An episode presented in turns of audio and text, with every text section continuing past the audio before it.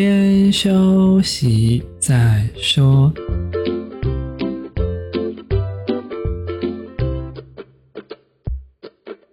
大家好，我们是先修身，我是聪聪，他不是铁总，因为今天没有铁总。今天是九月三十号星期五，今天我们要讲的是关于一零八课纲的高职篇。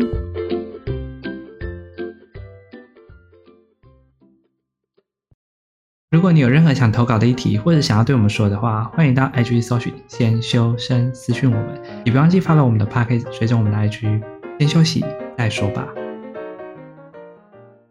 嗨嗨，大家好，就是今天只有我一个人录啦，因为没有办法，就是铁总他最近的麦克风真的是极大问题，他旧的有问题，新的也有问题，所以说这个一零八课纲高职，我们把它分成高职跟高中篇。高中篇的时候，我才会请他再回来跟我们一起录。那时候他麦克风应该修好了。因为高职篇，我们最近有调查一下关于高职目前遇到的问题以及现况，所以说我可以给大家先做一个心理准备。因为其实一零八课纲针对高中跟高职来说，高职端相对来说可能比起高中端可能比较没有那么大的差别，可能会多了一些技职领域的实习课，或者是多一些。注重的叫做什么弹性学习时间跟多元选修时间，其实这两个部分等下我们后续再来讲，因为这两个部分其实它有蛮多的重要性，原本就有啦，只是他们现在把它的独立出来变成选修的性质，怎么办？我刚刚怎么讲话有点怪怪的。首先呢，我们先来讲一下这个一零八课纲。想要追求的目标是什么？其实每个一零八课纲都有他想要追求的方向，他的目标。因为近几年大家就会发现啦，因为我们以前填鸭式的教育很辛苦，然后我们就可能读得很累啊，很烂，不 是很烂了，就很读得很累，有没有？大家都想放松，想要休息。可是大家会发现这个问题，要说解决吗？好像也没有解决，因为现在。我们虽然说把它降低了一些我们必要的休息休课领域，降低了休课科目，因为以前可能一百多学分，现在可能变成有分为高职分为一般科目跟专业科目，还有实习科目，然后还有一些就是我刚刚说的弹性学习跟多元选修的部分。现在一般科目就是不外乎就是那些什么英文啊、数学啊。自然艺术那些领域的部分，还有什么国防那些的，目前的规划是六十八到七十八学分不等，因为每个科系的规划方式不一样，所以他们还是有点区别。专业科目跟实习科目依据各个领域的不同，像我们那时候访谈是主要是以设计科别，所以他们那时候专业科目科别是八学分，跟实习科目有一些是二十八或十，然后总共加起来就是专业加实习科目大概是四十六到五十三学分不等。大家这样听起来好像就是有一般科目跟专业科目还有实习科目。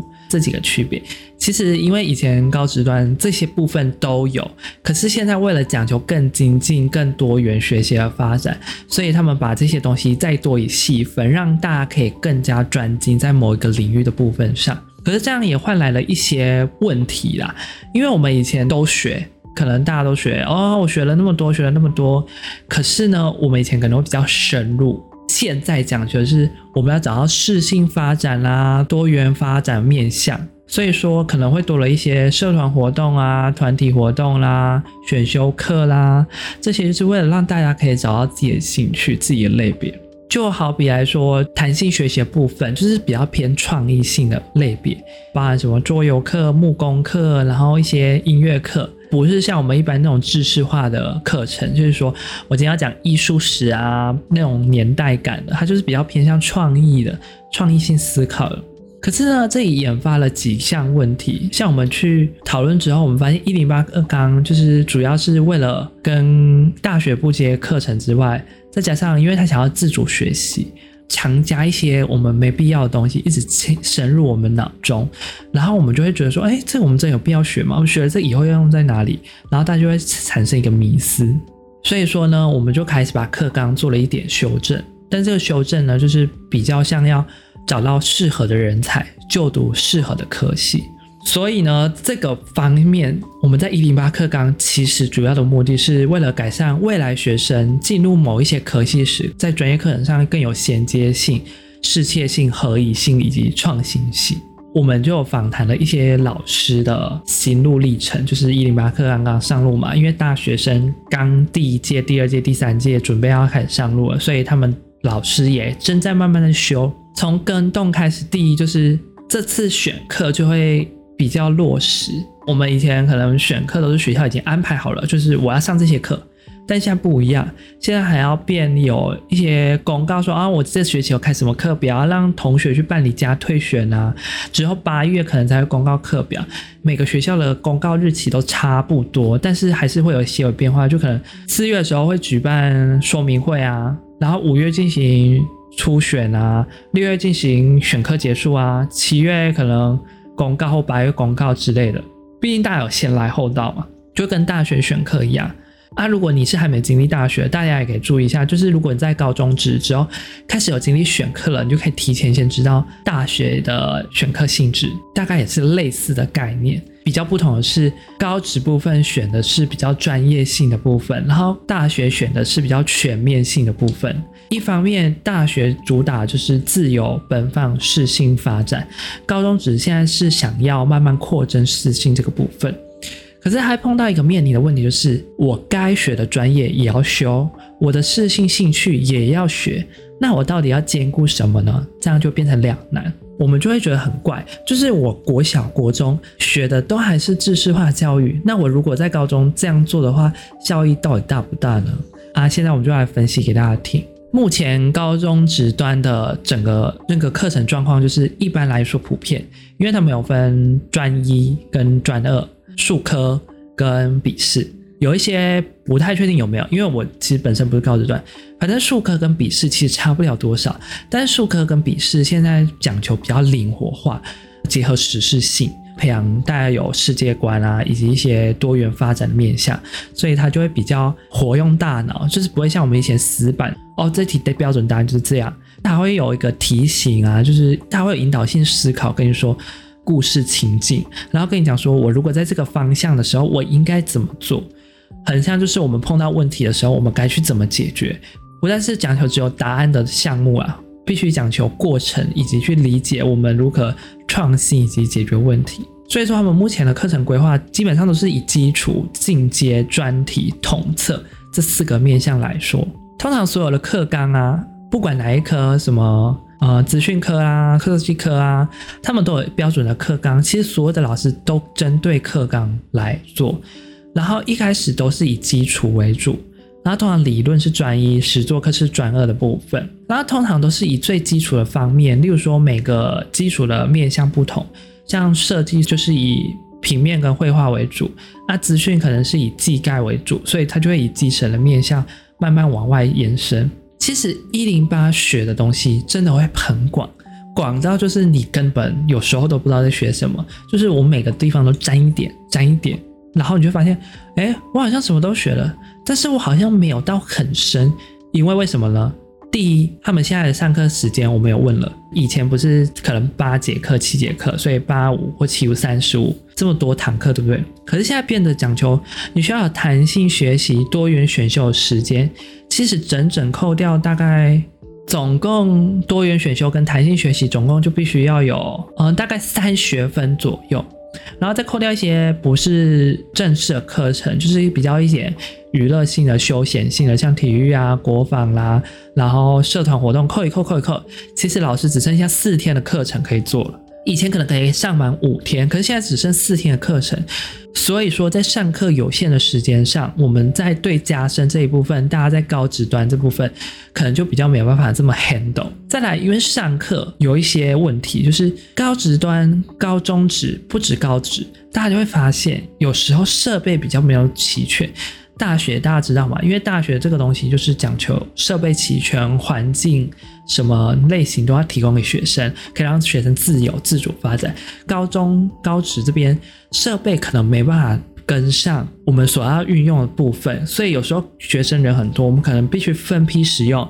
再加上家里学生可能没有电脑，学生回家没办法做作业，然后再来就是因为我们都采用授权性软体，造成说学生回家就没办法做练习。一来刚从国中升上来，学生的基础可能比较不好；二来又没有专业足够的配备技术，技术可能有了，但是配备这部分可能在因为每个学校的资金啊、人力资源有限，可能在这部分可能会有点勉强。他们目前导致这些种种状况，就会造成学生在学习上面的效果真的是有限。再来呢，因为之前不是有远距教学吗？因为我们疫情的关系，其实这种东西就会更加扩大。因为远距的效果，我们就会发现，其实不是每个人家里都有电脑，每个人家里都有平板，每个人家里都有这些工具。如果我们要操作，实际上可能就会比较困难。但好险，最近疫情真的比较开放了。所以说，大家远距教学可能就会比较少。可是因为这个疫情的关系，让我们知道我们的社会不得不数位化转型。所以说呢，这种东西既带来了正面的影响，但是也带来了一些缺失。正面影响就是，我们真的是要让我们的教学融入各种数位科技的技术，让学生展现多元的样貌。但这是缺点，就是我们的资金经费究竟要怎么着补足这些设施呢？或者设备？那真的是我们在教学领域上必须考量的重点性。再来，因为之前园区教学，其实教育部大家都规定说，前面一定要学三十分钟，后面二十分钟要做实作课。但是因为 大家知道嘛，就会比较散漫，所以说远距教学在老师的考量上，如果能尽量避免，就是可以尽量避免啊。老师还是倾向线上授课，一方面指导学生方便，第二方面也可以监督同学。再来呢，因为我刚刚讲的都是一般来说基础高职端面临的课程状况，因为每个学校的理论课啊、实习课啊、专攻的技术都不一样。像举城市好了，可能比较共鸣。我这个学校可能有买 3D 打印机，可能可以接 3D 技术。我这个学校有买 VR 眼镜，可以所以可以教 VR 课程。我这个学校有买 Arduino 板开发板，所以我可以做一些硬体类的设计。哦，这个学校有买更多的软体操作工具、云端数据资料库。那我们每个学校的培养的重点就不一样。其实每个学校专精的技巧、技术真的是大不相同。我们就会发现更严重的现象就是，初期的学生先不会基础，然后我们就教学比较困难。再来，因为少子化影响，每个学校的技术层面又不一样，而加上现在竞争压力大，大家学校都要广纳人才，所以呢，就会跟大学的课程开始衔接，技概高中教，大学教，几率可能高中教，大学教，类似这样的情况，可能 PR、AE 设计课程或者 Adobe 系列的高中教，大学也教，那会变成什么样的情况？那整个大学课程不就跟高中都雷同吗？那势必我们这些部分就必须做一个修正转变。如果高职端是以广度为主，那我们的大学端的方向修正可能就要以深度为主。像我刚刚说，时间不够怎么办？那我只好运用额外时间去后天补足。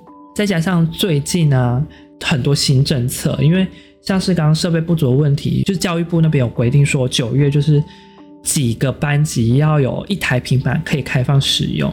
所以说，现在的课程也有导入一些平板的课程，让同学操作上可以更加顺利。这真的是考量到每个学校不同的面向、不同的技术背景。再来了，作业其实每个学校规定的都是按照课纲来走，大同小异。但是现在啊，数位化开放的阶段，每个东西都要融合城市，要不然就要融合数位工具。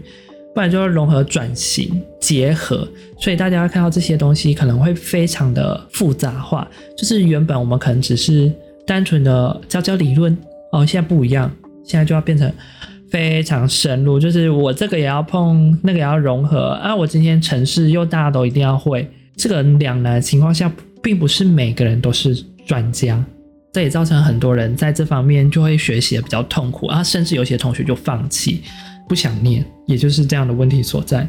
为了因应这样的问题，我们必须对症下药，找到学生的兴趣以及拥有的能力。所以，一零八课纲新增了第一学习历程，必须撰写一些技能作品、写报告跟生活观察以及心得。这是为了什么？第一，为了方便了解自己；第二呢，在未来的大学升学方面，不要再讲求只是考试，学习历程也变成了。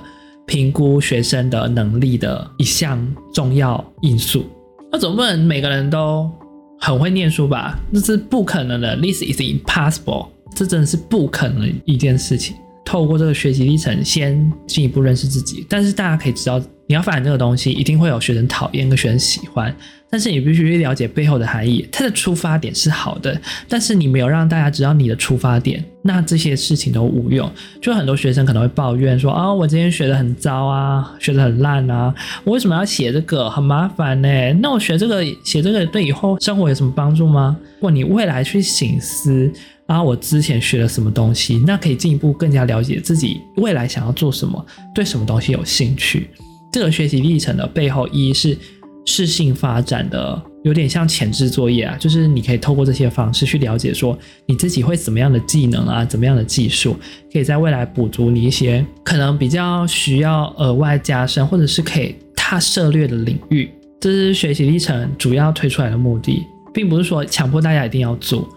但是，因为为了达到大家有共识这个实质性的效益，所以就把它列入强制性的教学内容。只是大家在上传期间啊，会抱怨说啊，这有时候很赶啊什么的。但这部分可能就是因为刚实施前期，这部分还是得慢慢修正。每个学校就会斟酌针对这些部分做一个修正考量。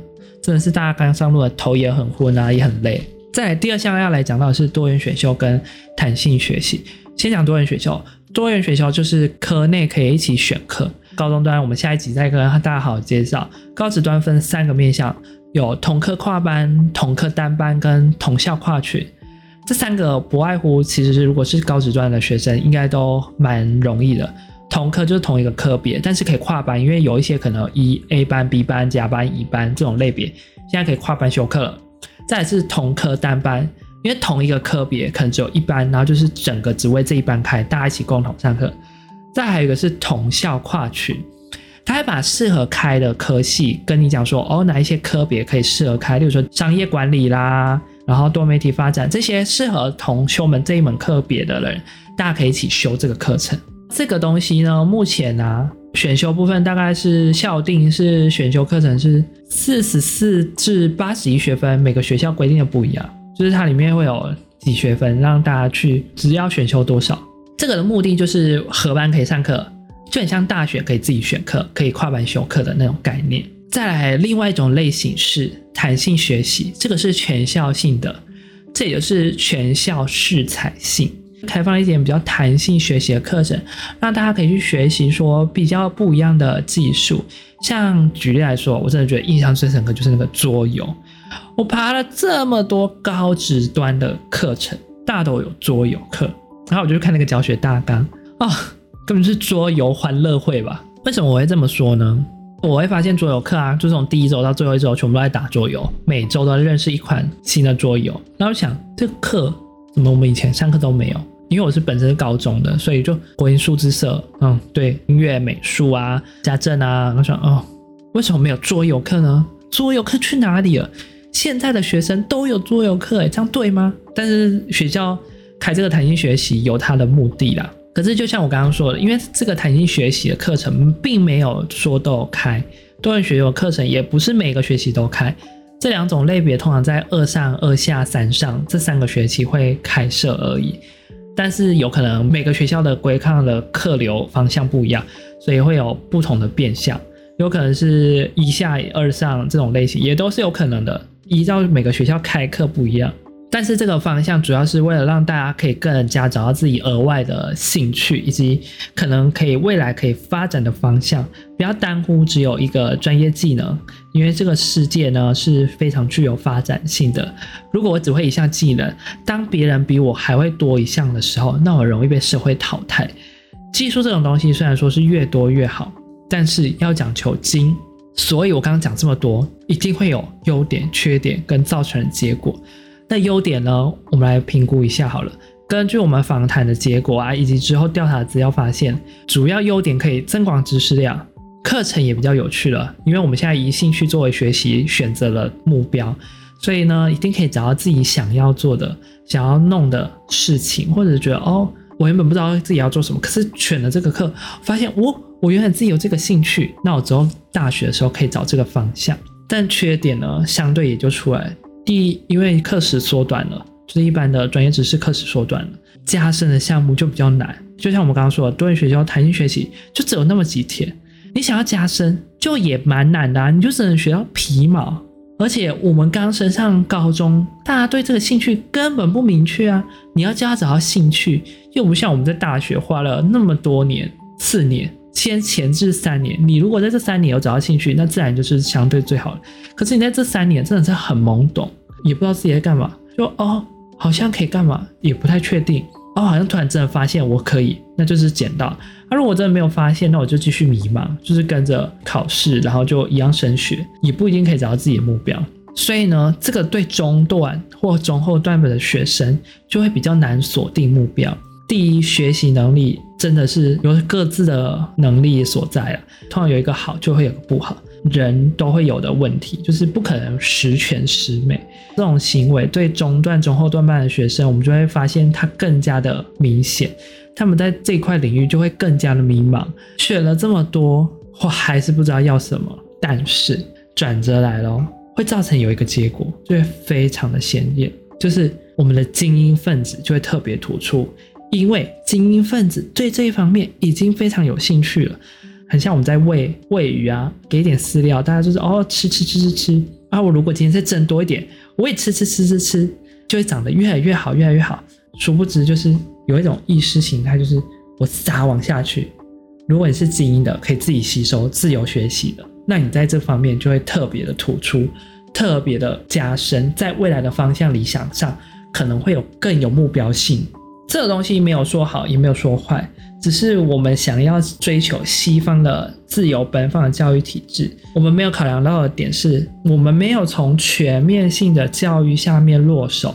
我们从高中开始，如果是我们应该从幼稚园就开始起步，因为西方的教育就是一幼稚园就开始起步。相较之下，我们可能就慢慢的变，慢慢的变，不可能现在说变就变吧。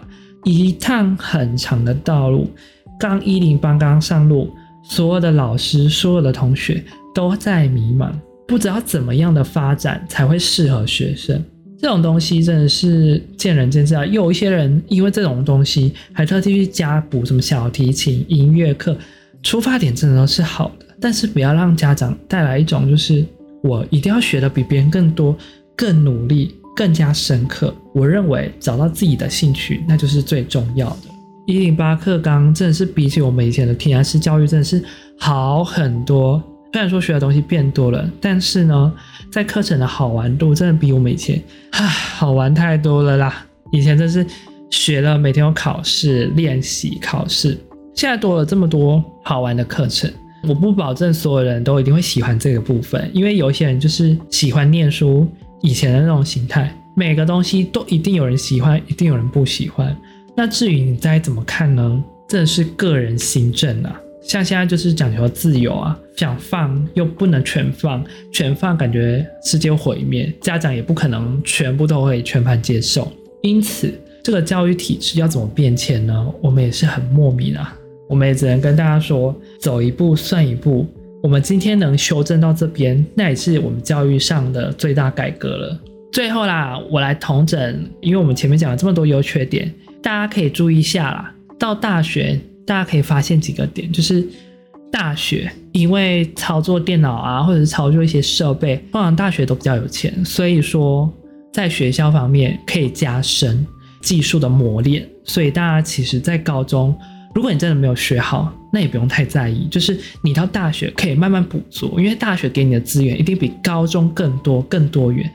所以大家在这块领域的时候，可以到大学再好好把握。如果你在高中有自学能力，那自然是最好的。但如果没有，也不要灰心。大学这段时间真的四年可以够你好好利用。大学可以运用的时间非常多，不用像高中说，我就是绑在那边，没有自己的时间。现在的大学是比较自由开放的时候，你想做什么，那就是做什么。能做，大家就尽量去弄，不要让自己的人生有后悔。我刚刚讲的第一点是那个，第二点就是你每个学校的专精技术都不一样，大家在未来选择自己的道路上，可以找到自己适合的兴趣去发展。再加上你一定要去调查学校所有应该要注意的点，比方说我贸然就去选了一间有名气的学校，当你踏进去的时候，发现你学的跟你想象中的是不一样的，我的适性教育那就是失败的。所以说，大家真的要针对自己想要做的、想学的，真的是努力去学。但是有一种问题就是，有些同学真的不知道干什么呢？我真的认为，你什么事情都可以先尝试。如果你在大一尝试失败了，转系转学，那都是一个好的选择。大家都不要因为一点挫折就觉得，啊，我失败了就不敢做，那我就安然的待下去。我们在这个社会上，没有一个人是可以安然的。只有你跨出自己舒适圈的那一步，那才会是成功的人。这就是我在这个高职端给所有的高职生一零八课纲以及之前访谈记录的老师们给出来的一零八学生的重点所在。不知道大家对这个一零八课纲有没有什么更特别的想法？还是说你有觉得说有一些地方可能真的需要修正啊？啊，有一些你觉得对学校有一些不满的地方，或者是你觉得说嗯。哦，这个课程看了很糟诶，啊，有一些可能不是那么喜欢，或者是觉得可以 focus 的点，大家都可以跟我们说，因为我们其实在这方面，我们为了让大家可以更加的尽心尽力，我们也去访谈了一些老师啊，其实也不是访谈，只是因为刚好计划上有需要这一块，所以说我们也找到了一些老师给我们的一些建议意见，然后今天我们就分享跟大家说。如果大家可以喜欢这个教育体制，那自然是最好。如果不行，那势必自己在自身上面也必须做一些调节。不要觉得说一次失败，或者是没有找到自己的理想，那就放弃。人生还很长，当下现在不行，那么在未来的路依然还是有可以变化的时候的。好，以上就是我今天讲的一零八课程的部分。然后下一集呢，我们就会讲高中段的部分。因为高中端其实变化上比高职端来的多一些些，毕竟大家知道嘛，就国英数字社、音乐、美术什么的，就是那种知识化课程。可是因为像我刚刚说的多元选修啊、弹性学习这部分要融入课程，所以说势必高中端的课程会有很大的变化。如果大家在这方面还有想要听这部分的，那大家可以期待下集啊。如果没有的话，就是大家可以关注自己想要听的部分。总之呢，今天以上一零八课纲的上集高值端就讲到这边。如果喜欢我们频道，别忘记追踪我们帕克斯也别忘记追踪我们的 IG 哦。每周五早上九点准时发布啊。跟大家说一下，有时候真的是事情比较忙，没办法准时发布的话，一定会在礼拜五发布。除非真的礼拜五没办法，我们会公告跟大家说。在这方面，可能请大家见谅一下。如果有任何资讯消息啊，大家可以发了我们的 IG，我们的 IG 都会第一时间跟大家公告的。好，最后如果有真的想要抖内的，我们也开了欧付宝这个选项，欢迎大家赞助。今天就讲到这边啦，大家再见，我们下次再继续讲吧，拜拜。